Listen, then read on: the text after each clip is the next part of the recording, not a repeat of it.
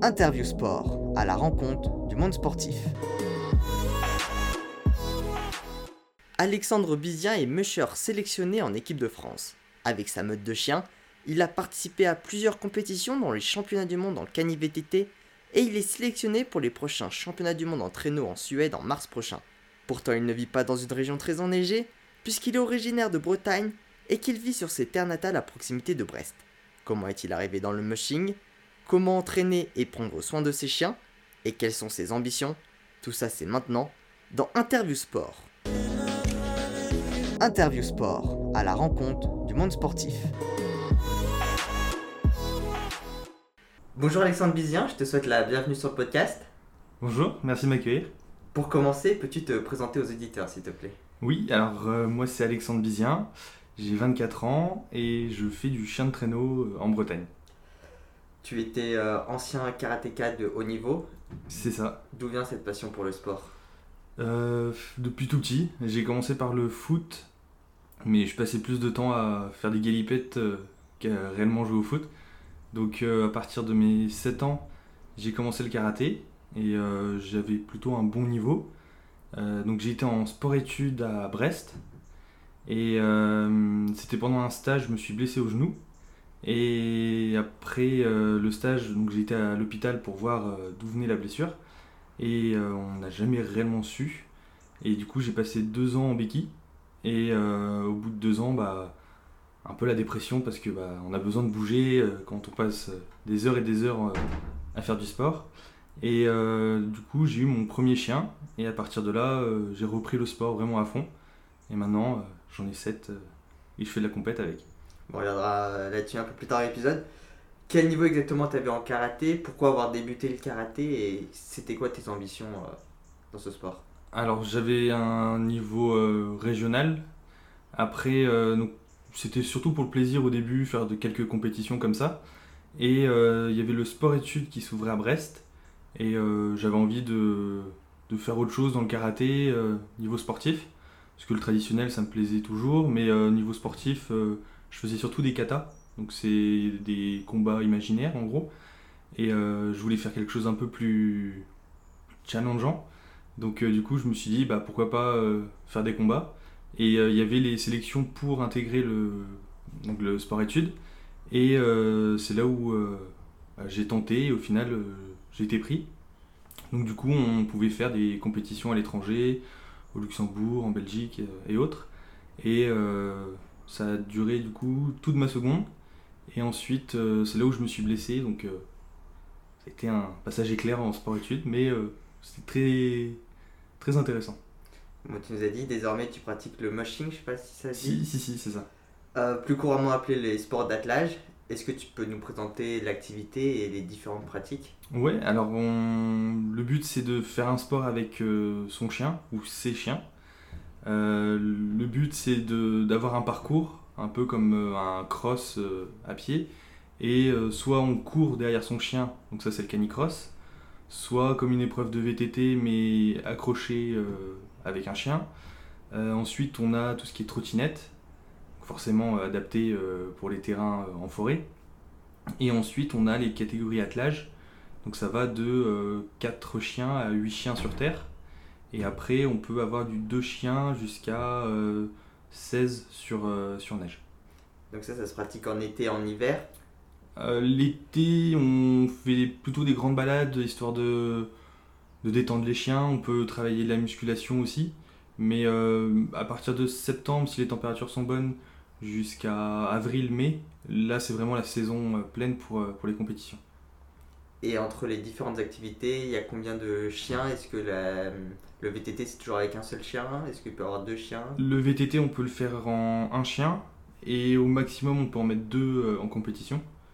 Après si on veut juste s'amuser comme ça à l'entraînement, on peut en mettre plus, mais en compétition au-delà de deux ça devient dangereux donc c'est deux maximum. Pour ta part, tu es spécialisé donc justement dans le cani VTT. C'est ça. Est-ce que tu peux nous donner plus de précisions sur cette activité, sur le matériel nécessaire, les distances? Oui, alors le... moi je suis spécialisé dans le VTT un chien. Donc euh, la plupart du temps, euh, c'est le chien qui écoute le plus les ordres. Parce que si tu donnes une direction, par exemple d'aller à droite, et que bah, il reste comme un idiot à pas savoir où aller alors que tu es à 35-36 à l'heure. faut du répondant. Donc déjà là, faut un chien qui soit à l'écoute et qui soit rapide. Et ensuite, il faut un bon VTT parce que suivant les, virages ou les montées, le chien peut mettre des bons chocs au vélo. Donc il faut rester assez attentif pour ne pas tomber et avoir du matériel euh, en bon état euh, pour éviter euh, toute casse ou autre. Et justement pour l'attelage, comment ça se passe? C'est une corde, la distance? Comment ça? Parce que le chien est accroché au vélo. Ouais, le, il est accroché au vélo et on fait un parcours en moyenne, c'est entre 5 et 7 km. Et, et nous, on a donc on est seulement sur le vélo. Oui. Et certaines personnes s'attachent eux aussi au chien. Comme ça, en cas de chute, euh, le chien ne part pas avec le vélo. Euh, personnellement, moi, je reste vraiment euh, le chien accroché au vélo. Je suis plus à l'aise au niveau mouvement pendant, pendant la, la, course. Ça se fait avec un harnais, c'est ça? Le chien est équipé du harnais. Après, il y a une ligne de trait qui relie le chien au vélo. Et ensuite, toi, tu es sur le vélo. Et tu nous as parlé un peu des, des ordres pour donner les directions. C'est ça. Comment ça se passe? Euh, alors, au tout début, quand, on leur apprend, bah, c'est quand ils sont tout chiots. On essaie de leur donner à tous euh, les, directions. Par exemple, en balade, on va leur dire à droite ou à gauche. Et euh, s'ils répondent bien, ensuite, après ça c'est ma méthode, je les lâche par exemple et je leur donne la direction. Et s'ils prennent, on les félicite. Et une fois l'attelage, là on, refait avec les, les ordres.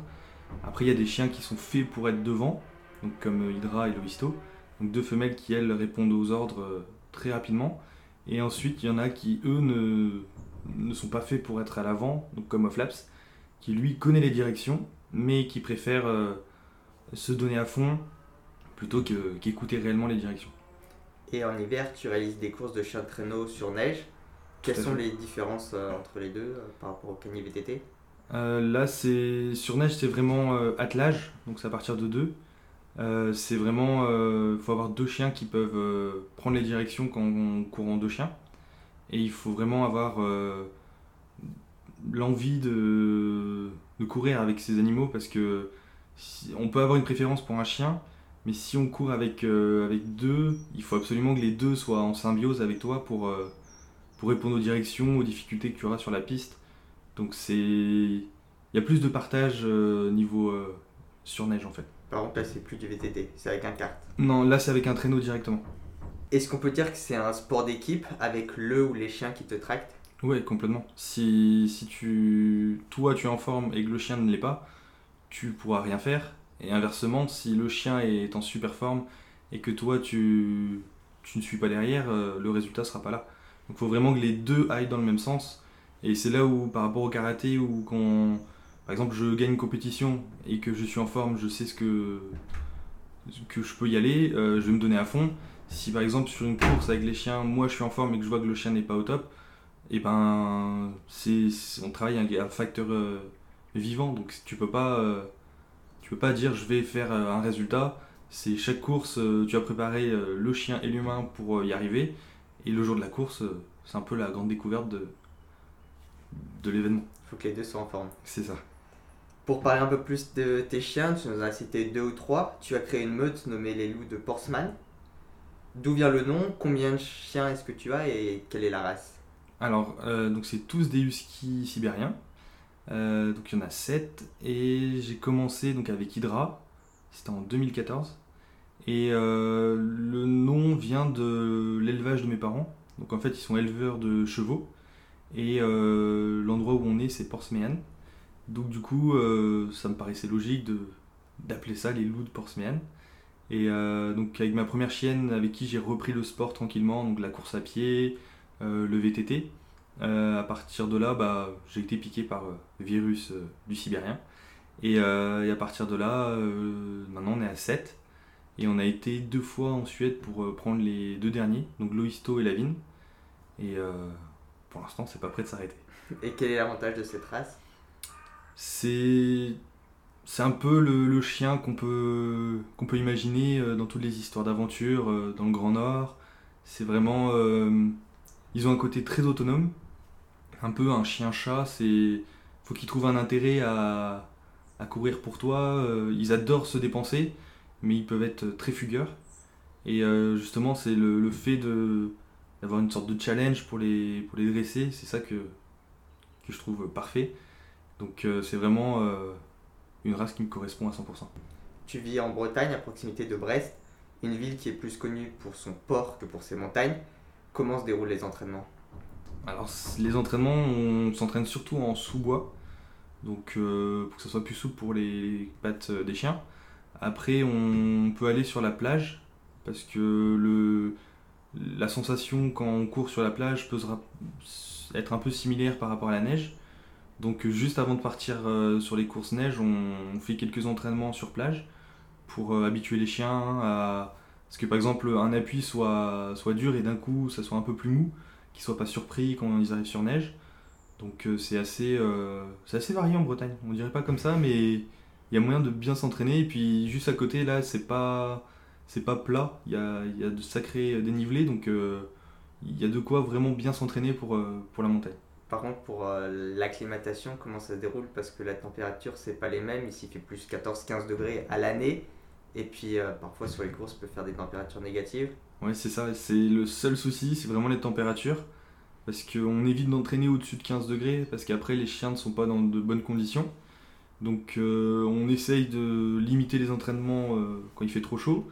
Après, quand on doit partir pour, euh, pour une course neige, on essaie de partir au moins une semaine, une semaine et demie euh, avant, histoire de laisser 3-4 jours au chien euh, le temps de s'acclimater aux températures là-bas. Et ensuite, on fait 2-3 entraînements pour, maintenir en forme et être sûr que tout se passera bien. Et ensuite, on fait la course. Mais c'est sûr que s'il faisait un peu plus froid, ce serait plus facile. Et pour les entraînements, j'imagine qu'il faut donc entraîner l'ensemble des chiens. Comment s'effectuent les rotations entre les 7 chiens? Ouais, là, donc sur les 7 chiens, j'ai 4 chiens euh, qu'on appelle show dog. Donc c'est surtout des chiens de beauté et de force. Et ensuite, j'ai 3 sprints. Donc on appelle ça aussi des chiens de travail. Donc euh, les show dogs, je les entraîne à 4. Pour euh, eux, ça va être surtout de la plus grande distance. On peut faire 10 à 15 km par entraînement pour vraiment le plaisir de sortir. N'y a pas de performance à proprement parler et ensuite les trois euh, chiens de travail. Donc euh, eux, ça va être vraiment de la vitesse euh, pure. Ils sont sélectionnés génétiquement vraiment que pour de la vitesse et de la performance. Donc là, on va être plus sur au maximum 8 km d'entraînement. Et ça va être des vitesses, par exemple, du 32-33 de moyenne. Alors qu'avec les autres, on est plus autour du 15 de moyenne.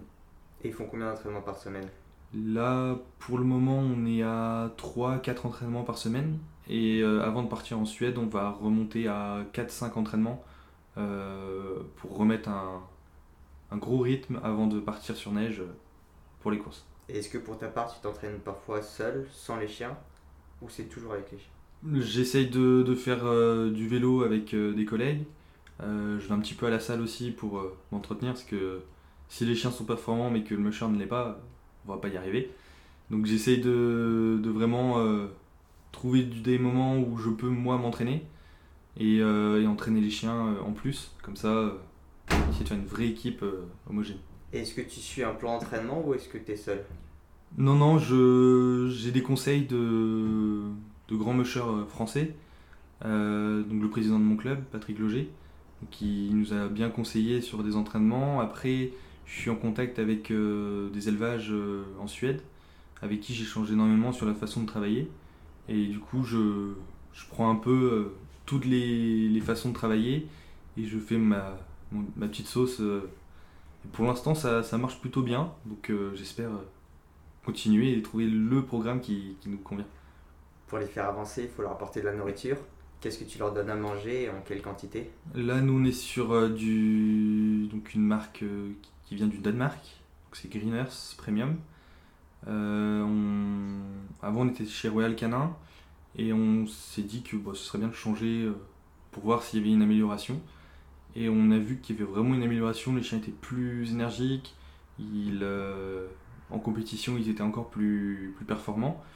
Donc on, on s'est dit que c'était la marque qu'il nous fallait. Et après, niveau quantité, tout dépend des chiens. Il y a certains chiens qui vont avoir besoin de plus de, de manger plus que d'autres. Par exemple, là, les sprints, eux, ils sont à 250 grammes par jour, donc divisé en deux repas. Et les, les show dogs, donc eux qui ont moins besoin d'apport, de, eux, ils vont être à 200, 150, suivant le, le type de croquettes que je donne. Certaines vont être plus riches en, en apport, donc ils vont prendre plus de poids, et d'autres vont être euh, un peu plus faibles, donc ils peuvent en perdre. Donc après, c'est à nous d'ajuster euh, au cas par cas. Tu es également accompagné d'une ostéopathe. Quel est son rôle? Alors, elle nous suit pour, euh, pour par exemple, les grosses échéances. Si par exemple, je vois qu'un chien a une sorte de blocage et court moins bien que d'habitude, elle va les manipuler, pouvoir nous aider à, débloquer et à partir de là, euh, on peut repartir pour les compétitions. C'est un peu comme nous, si on a des douleurs, euh, on va être moins performant. Donc euh, elle, elle, nous aide à pouvoir débloquer le chien pour qu'il puisse donner le meilleur pendant les entraînements. Ou même, par exemple, là, j'ai une femelle qui, une fois qu'elle a ses chaleurs, elle a le dos complètement bloqué. Donc elle, elle tire plus, même elle joue moins, elle est vraiment bloquée. Et une fois qu'elle a vu l'ostéo, elle change complètement, elle elle vient jouer, elle, euh, elle est beaucoup mieux à l'attelage. C'est vraiment le jour et la nuit. Est-ce qu'il y a des risques de blessures qui sont plus importants pour les chiens? Certains types de blessures? Ouais, tout ce qui va être euh, au niveau des coussinets. Euh, après, il y a tout ce qui est musculaire. Si par exemple, donc on a un chien off-laps qui est plus grand que les autres, donc lui, il faut le masser avant, avant de courir vraiment une grosse compétition parce qu'il pourrait se déchirer un muscle, parce qu'il est plus grand, donc ça met plus de temps à, se chauffer. Donc euh, il y a des risques musculaires surtout pour lui. Après les autres, faut faire un petit massage euh, d'avant-course, histoire de chauffer vraiment toutes les articulations euh, pour être sûr que tout se passe bien. Et après bien contrôler les coussinets pour être sûr qu'il n'y ait pas de blessure. parce que si les coussinets sont, sont abîmés, le chien ne pourra pas courir. C'est comme en voiture. En Formule 1, si un pneu n'est pas bon, tu peux pas prendre le départ. Donc là, c'est la même chose. Les coussinets, c'est ce qui est en bas des pattes. Ouais, c'est ça, c'est en dessous, c'est ce qui est en contact avec le sol. Est-ce que c'est fréquent les blessures? Ouais, si par exemple on court sur un sol assez abrasif, ça peut se, se déchirer, avoir des petites coupures. Donc là, faut soit on bottine, donc c'est des petits chaussons euh, qu'on peut leur mettre euh, quand on court sur des terrains un peu euh, rocailleux. Sinon, on essaye, c'est pour ça, on essaye de courir surtout sur du sous-bois pour limiter les blessures et, faire le plus attention possible avant les, les échéances. Pour parler un peu des courses, comment est-ce qu'elles se déroulent, que ce soit en VTT ou en chien de traîneau? Alors, on arrive euh, donc sur euh, la steak, donc c'est là où on, est parqué. Donc tous les mushers sont tous là avec leurs chiens. Et ensuite, euh, c'est par catégorie. Donc on commence par les grandes catégories, donc les 8 chiens par exemple sur Terre. Ensuite, les 6, après les 4. Et ensuite, c'est tout ce qui est trottinette, VTT et canicross. Et euh, donc le but c'est de contre la montre et faire un parcours euh, balisé et euh, que le meilleur temps l'emporte. Donc c'est sur deux jours en attelage. Donc là on va partir sur par exemple la première manche, donc un ordre tiré au sort. Et à la fin de la première journée on a les résultats. Donc si par exemple on met le troisième meilleur temps, on va partir en troisième le lendemain et on va essayer de rattraper euh, celui qui est juste devant. Et au euh, le dernier jour, on fait le total des, des temps sur, euh, sur le parcours et on voit qui a été le plus rapide. Et de manière générale, où, est où ont lieu les courses? C'est un peu partout. Là en Bretagne, on a surtout du mono-chien. Donc c'est soit VTT, soit trottinette, soit canicross. donc là en Bretagne, il y en a quelques-unes. Sinon, c'est surtout vers, euh, les montagnes. Il y en a une ou deux en Normandie euh, qu'on fait tous les ans à Forges-les-Eaux. Sinon, c'est en Bretagne, on est un peu excentré de tout, donc euh, faut faire pas mal de kilomètres pour pouvoir trouver une course. donc c'est assez contraignant. Mais, mais la plupart du temps, c'est sous bois dans les différentes régions. Et la fréquence des courses, il y a combien de courses à l'année? Si on peut s'organiser pour avoir euh, des disponibilités, c'est à peu près toutes les euh, deux semaines, tous les week-ends, tous les deux semaines, on peut avoir euh, une course. sinon, là, avec le Covid, c'était tous les trois mois, il y avait potentiellement une course qui est annulée au dernier moment, donc assez compliqué. Et justement, pendant cette période, comment est-ce que c'est passé pour les chiens, ne pas pouvoir sortir? Est-ce que c'était un manque les courses? Ouais, c'était un gros souci parce que quand ils sont jeunes, on les emmène sur les courses où ils découvrent l'ambiance de course, les autres chiens, euh, l'excitation du départ. Quand les chiens se, se font atteler, donc euh, sont en ligne pour euh, prendre le départ, ils, n'arrêtent pas de crier. Enfin, c'est vraiment une ambiance assez particulière et ça peut effrayer certains chiens. Et c'est ce qui s'est passé avec donc, Flaps en septembre. donc, il a fait seulement deux courses en Bretagne d'ailleurs. Et donc c'était assez tranquille, c'était pour la découverte. Et au moment où on voulait vraiment euh, le tester, parce que pendant un an et demi, il n'y a pas eu de course, on s'est entraîné, on sait le potentiel qu'il a. Euh, arrivé sur la ligne de départ, euh, l'excitation, donc le micro, les autres chiens, il a, il a pris peur. Donc on partait sur 7 km. Et dès le début, il n'était vraiment pas dans la course. Donc il a passé 7 km à côté du vélo. Donc on a eu la possibilité d'abandonner évidemment, mais faire de la route pour juste abandonner parce que le chien a peur, on préfère euh, travailler, on cherche pas la performance, on veut vraiment travailler le chien. Donc sur 7 km, euh, on lui parle, on le rassure, euh, passe son temps à, essayer de lui montrer qu'il n'y a rien de grave. Et ce qui fait que du coup on a fait trois autres courses. Les trois autres courses se sont mieux passées que la toute première. Et on espère à terme qu'il n'y aura plus de soucis avec lui. C'était pour prendre de l'expérience un peu cette première C'est ça. C'est les premières courses de toute façon, on cherche pas le, résultat, c'est vraiment euh, montrer euh, ce que c'est une vraie course, euh, voir ce que c'est l'ambiance de, course, et ensuite, une fois que le chien y est habitué, là vraiment travailler pour la performance. Et pour ta part, est-ce que tu peux nous parler de tes premières courses et de ce que tu as pu mettre en place au fil de tes expériences? Ouais, alors j'ai commencé par le canicross, donc je cours attaché au chien. Donc au début, euh, la toute première course, je me suis pas du tout entraîné. Je me suis dit, euh, je, vais, je cours de temps en temps, mais c'est pas régulier. Donc je me suis dit, on va, on va faire une course à Brest. C'était la toute première qu'ils organisaient. Donc euh, on va découvrir. Et donc on finit premier en junior et 20e au scratch, au général. Et donc très content de moi, tout se passait bien. Et le lendemain, impossible de marcher, parce que forcément pas d'entraînement on le paye le lendemain. J'ai mis une semaine à pouvoir marcher comme il fallait. Et à partir de là, je me suis dit que, bah, comme pour le karaté, il fallait que je me remette euh, un rythme d'entraînement, une certaine rigueur. Donc à partir de là, euh, je m'entraînais euh, sur, par exemple, 3 km avec le chien. Et on essayait de s'adapter en fonction de la distance de la course. Et on faisait ça régulièrement. Et à partir de là, donc j'ai ressenti encore une douleur au genou. Donc je me suis dit que j'allais passer en VTT. Et à partir de là, on fait le même principe, on adapte euh, la distance d'entraînement par rapport euh, à la course qu'on a visée. Euh, et, au final, on, doit instaurer des moments de jeu avec le chien. Parce que si on fait que des entraînements, bah, le chien au bout d'un moment, il n'en peut plus. Et nous aussi, au final, on, fatigue. Donc c'est pour ça, il faut alterner entraînement avec jeu. Par exemple, là, quand on va s'entraîner pendant deux jours d'affilée, le troisième, avec, donc avec ma compagne, on va les libérer dans le parc euh, au chenil pour qu'ils puissent jouer, se dépenser autrement qu'à euh, l'attelage. Donc ça crée aussi du lien et eux euh, voient autre chose que simplement l'entraînement qui peut être assez ennuyant au bout d'un moment. Tu as également participé à plusieurs championnats du monde, notamment en 2019 où tu as pris la cinquième place. C'est ça. Qu'est-ce que tu retiens de cette compétition? Une belle expérience, c'était très enrichissant. Euh, grosse malchance, parce que donc c'était en Angleterre. Donc euh, j'étais en, découverte des gros championnats. Donc euh, je voyais l'organisation, j'étais un peu comme un enfant qui découvre un peu le monde adulte. Et, et, quand on a pris le départ, donc je pars entre le champion du monde et le, le challenger numéro 1. Donc une certaine pression. Donc on était trois Français à la suite. Donc je me suis dit, bon, on va chercher un podium euh, que des Français, ça peut le faire. Et euh, donc je fais euh, un kilomètre.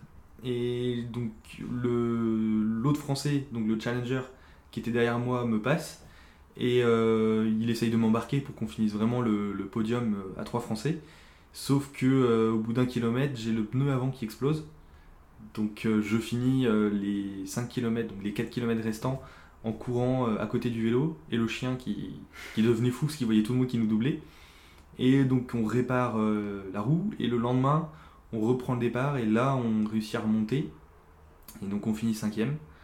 Donc un petit peu d'amertume mais en même temps on découvre ce que c'est le, le milieu des grands du mushing donc c'est assez, c'est assez intéressant. Moi, tu as parlé d'un triplé français. Est-ce qu'il y a des nations qui dominent? Est-ce que la France est une grande nation dans, dans le machine Ouais, là, en, en, Angleterre, justement, on était la nation la plus titrée. Donc, euh, champion du monde euh, en 8 chiens, 6 chiens, il me semble. Euh, en VTT, canicross, trottinette. Donc, on est, la nation la plus titrée sur ce championnat. Et on devait participer, donc là, en décembre dernier, euh, au championnat du monde en Belgique. Euh, et on était euh, les plus représentés à nouveau dans chaque catégorie.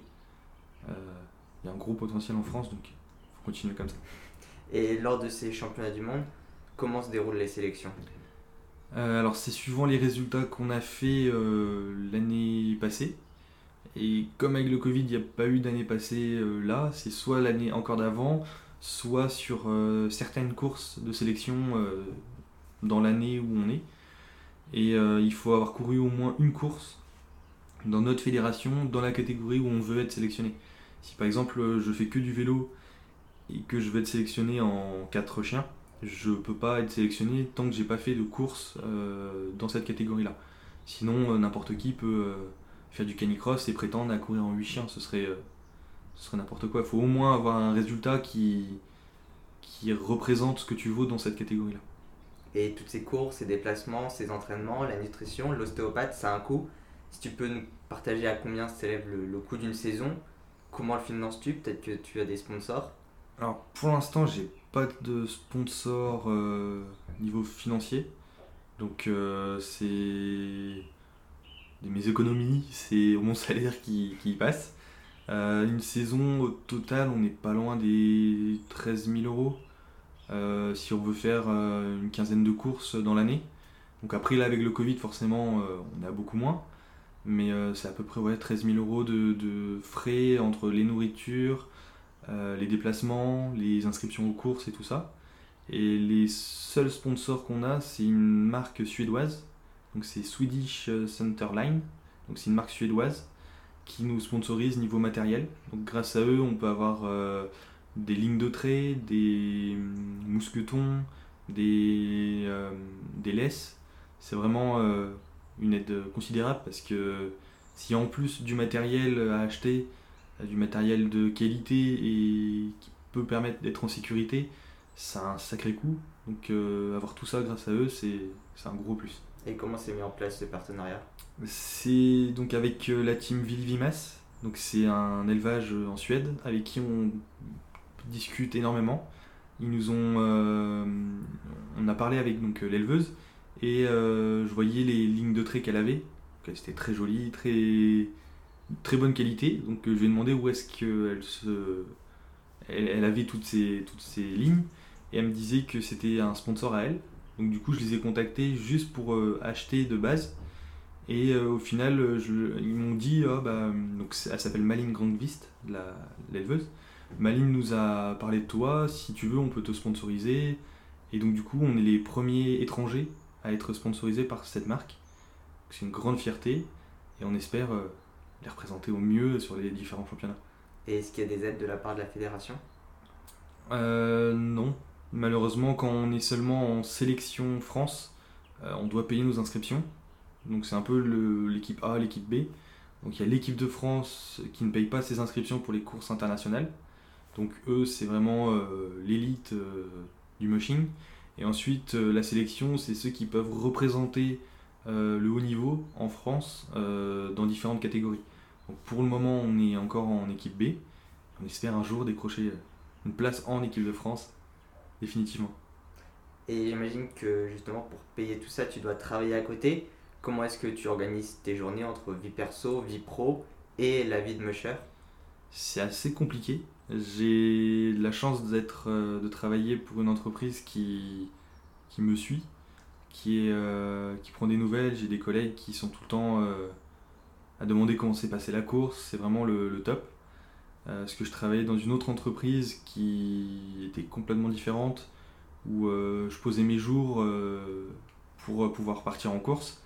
Et après, on me le reprochait de poser mes jours.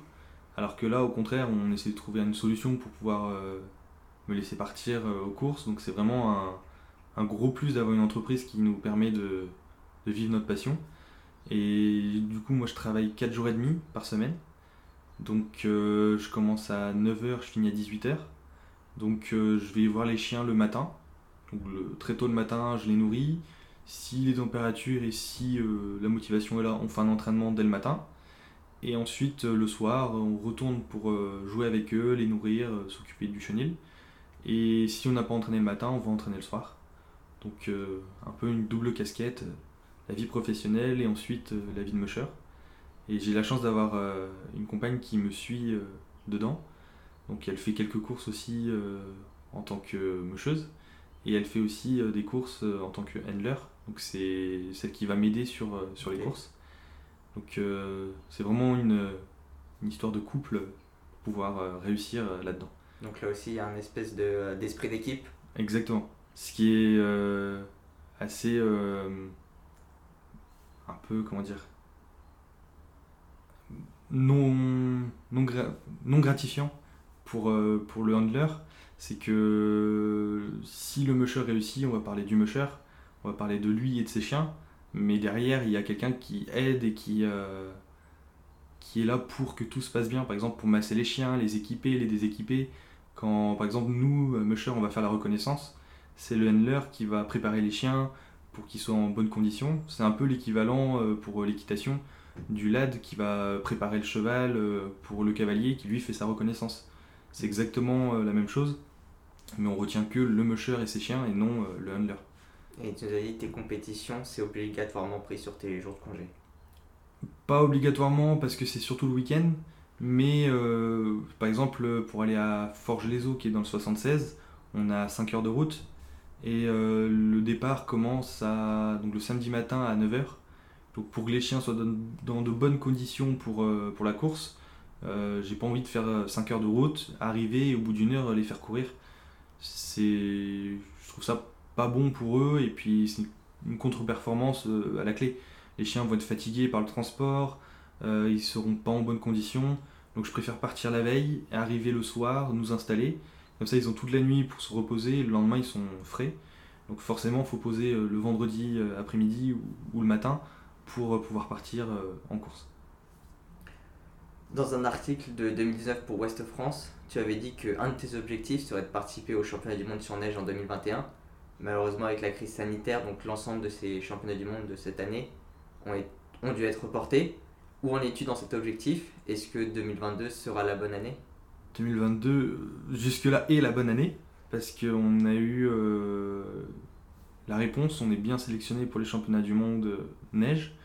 Donc euh, celui de 2021 étant reporté à 2022, on est, on est toujours en course pour, pour le titre. Après, ça va être une nouvelle découverte, parce qu'on a fait des championnats du monde terre, donc on a l'ambiance, on sait comment ça se passe. Après, ça va être sur neige, donc c'est complètement différent.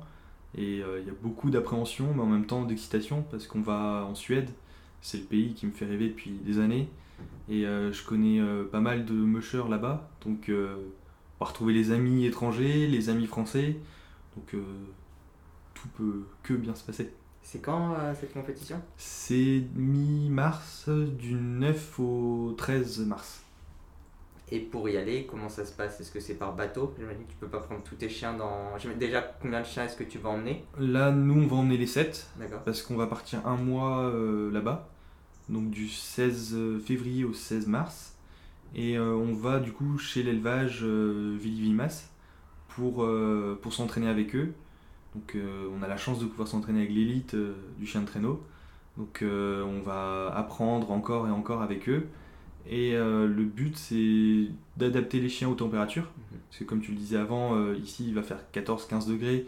Là-bas, il fait moins 23, moins 30. Donc forcément, il y a une sacrée euh, différence. Donc on va monter progressivement. on va s'arrêter dans deux autres élevages pour acclimater les chiens tranquillement. Et ensuite, on va aller sur le lieu de la course. Et, et à partir de là, ça va être le grand test pour savoir si on a le niveau ou non pour affronter les, meilleurs mondiaux. Et les transports, ça sera en, en Là, ce sera en, camion. en, camion. On va, je vais avec donc le camion qu'on qu'on aménage et qu'on isole en conséquence. Et, les chiens seront dans les cages dans le camion.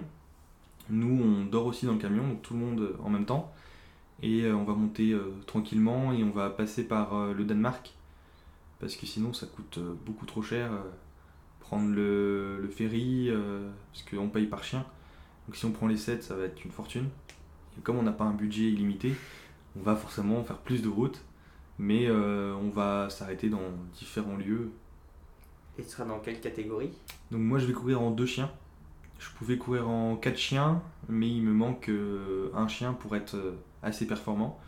Donc je préfère redescendre niveau catégorie et euh, faire une sélection entre mes trois chiens qui peuvent courir pour prendre les deux meilleurs et euh, essayer de rivaliser euh, avec l'élite de, cette discipline. Donc l'ambition, ce sera le titre. sinon, on part pas. C'est le but. Après, un podium, c'est toujours la bienvenue, mais le but, c'est c'est le, titre. Et 2022, donc c'est une année olympique. Penses-tu que comme en 1932, le chien traîneau pourrait revenir au programme des JO On espère. Je sais que le président de la FFST, donc euh, le président de notre fédération, euh, a beaucoup de, contacts avec euh, tout ce qui est organisation des JO pour justement essayer de remettre au bout du jour le chien de traîneau. Parce qu'au final, c'est un sport olympique et en plus d'hiver, donc faut, faut se battre pour pouvoir euh, y participer. Si c'était le cas, est-ce que ce serait un rêve d'y participer justement? Oui, j'avais quand je faisais du karaté, euh, le but c'était de faire euh, donc les Jeux de Tokyo parce que c'est la seule fois où le karaté a été autorisé. Donc du coup c'était mon but ultime. du fait bah, de ma blessure et de mon changement de sport, j'ai pas pu y participer et donc du coup ce serait une belle revanche sur la blessure. Et, de pouvoir participer au championnat, enfin au, JO avec euh, les chiens de traîneau. Et mis à part cela, quel est ton plus grand rêve en tant que mècheur Ce serait. Euh, très bonne question. Ce serait partir euh, en Suède, dans une m'installer là-bas pendant quelques temps et pouvoir entraîner comme je veux sur neige. Et forcément un titre mondial, mais pour l'instant c'est juste partir là-bas et et m'amuser à faire des courses, euh, à juste des entraînements, vivre le rêve du Grand Nord.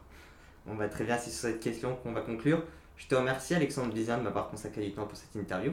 Merci Avant à toi. de se quitter, s'il ne faut retenir qu'une seule chose de cet entretien, qu'est-ce que ce serait? Je ne sais pas. Ce serait euh, vivre sa passion et puis euh, n'avoir aucun regret, se donner à fond dans son sport. si des personnes veulent te contacter ou te poser des questions, où est-ce qu'elles peuvent le faire? Elles peuvent aller sur notre page Facebook ou Instagram. Donc c'est les loups de Portsmean sur Facebook et Team Portsmean sur Instagram. Et euh, ne pas hésiter à, nous contacter pour euh, des questions ou autres. On répondra avec plaisir. Bon, moi, je mettrai tous les liens dans les notes euh, de l'épisode. Merci beaucoup, à bientôt. Merci, à bientôt. Merci à ceux qui sont arrivés jusqu'au bout de cet épisode et qui ont écouté en intégralité cet entretien avec Alexandre Bizien. S'il vous a plu et que vous avez appris des choses, N'hésitez pas à le partager, à me dire ce que vous en avez pensé et à mettre un commentaire si vous êtes sur Apple Podcast. C'est ce qui me permet de progresser et de me rendre visible. Je rappelle que je publie chaque soir Sport Actu, un podcast sur les actualités sportives de la journée. N'hésitez pas à aussi me suivre sur Instagram, sport.kiliantangui. J'y publie des posts quotidiens sur le sport, je partage ma passion et j'entre en contact avec vous. Merci à tous et à bientôt sur Sport Podcast.